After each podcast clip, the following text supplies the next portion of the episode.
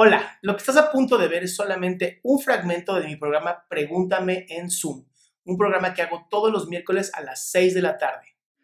Una de las cosas que más me dificulta o que más me hace tener problemas es mi ansiedad y mi inseguridad, sobre todo con mi cuerpo.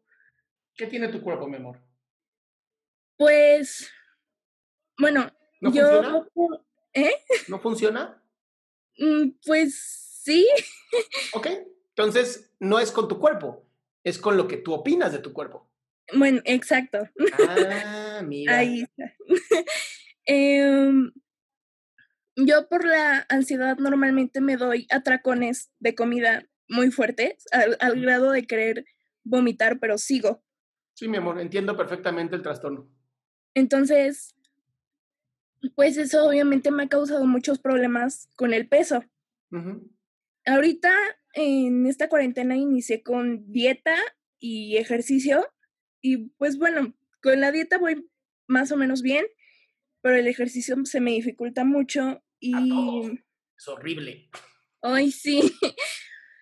Y em,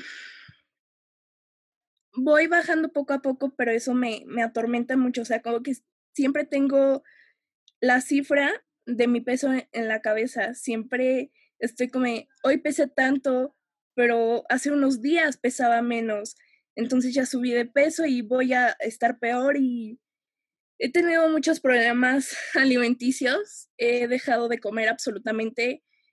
Eh, no vomito porque, bueno, en primera no me gusta vomitar.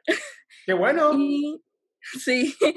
Y en segunda, pues me quiero dedicar al canto y pues el vómito No ayuda arruina nada. las cuerdas vocales. Nada ayuda. No.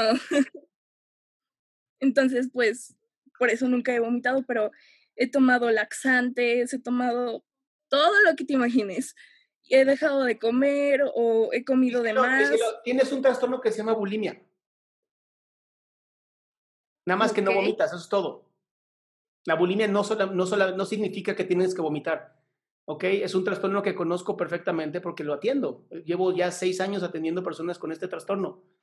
Entonces, em, parte de la ansiedad, la depresión, la distimia, tienen que ver con esta sensación de ver tu cuerpo y, no, y- y- decirte que no te gustas. ¿Ok? Entonces entiendo perfectamente los atracones, porque parte de la bulimia son los atracones, la búsqueda de hacer algo para sacar, ¿no? Desintoxicar rápidamente el cuerpo. Todo tiene que ver con lo mismo, mi vida. Todo. ¿Ok?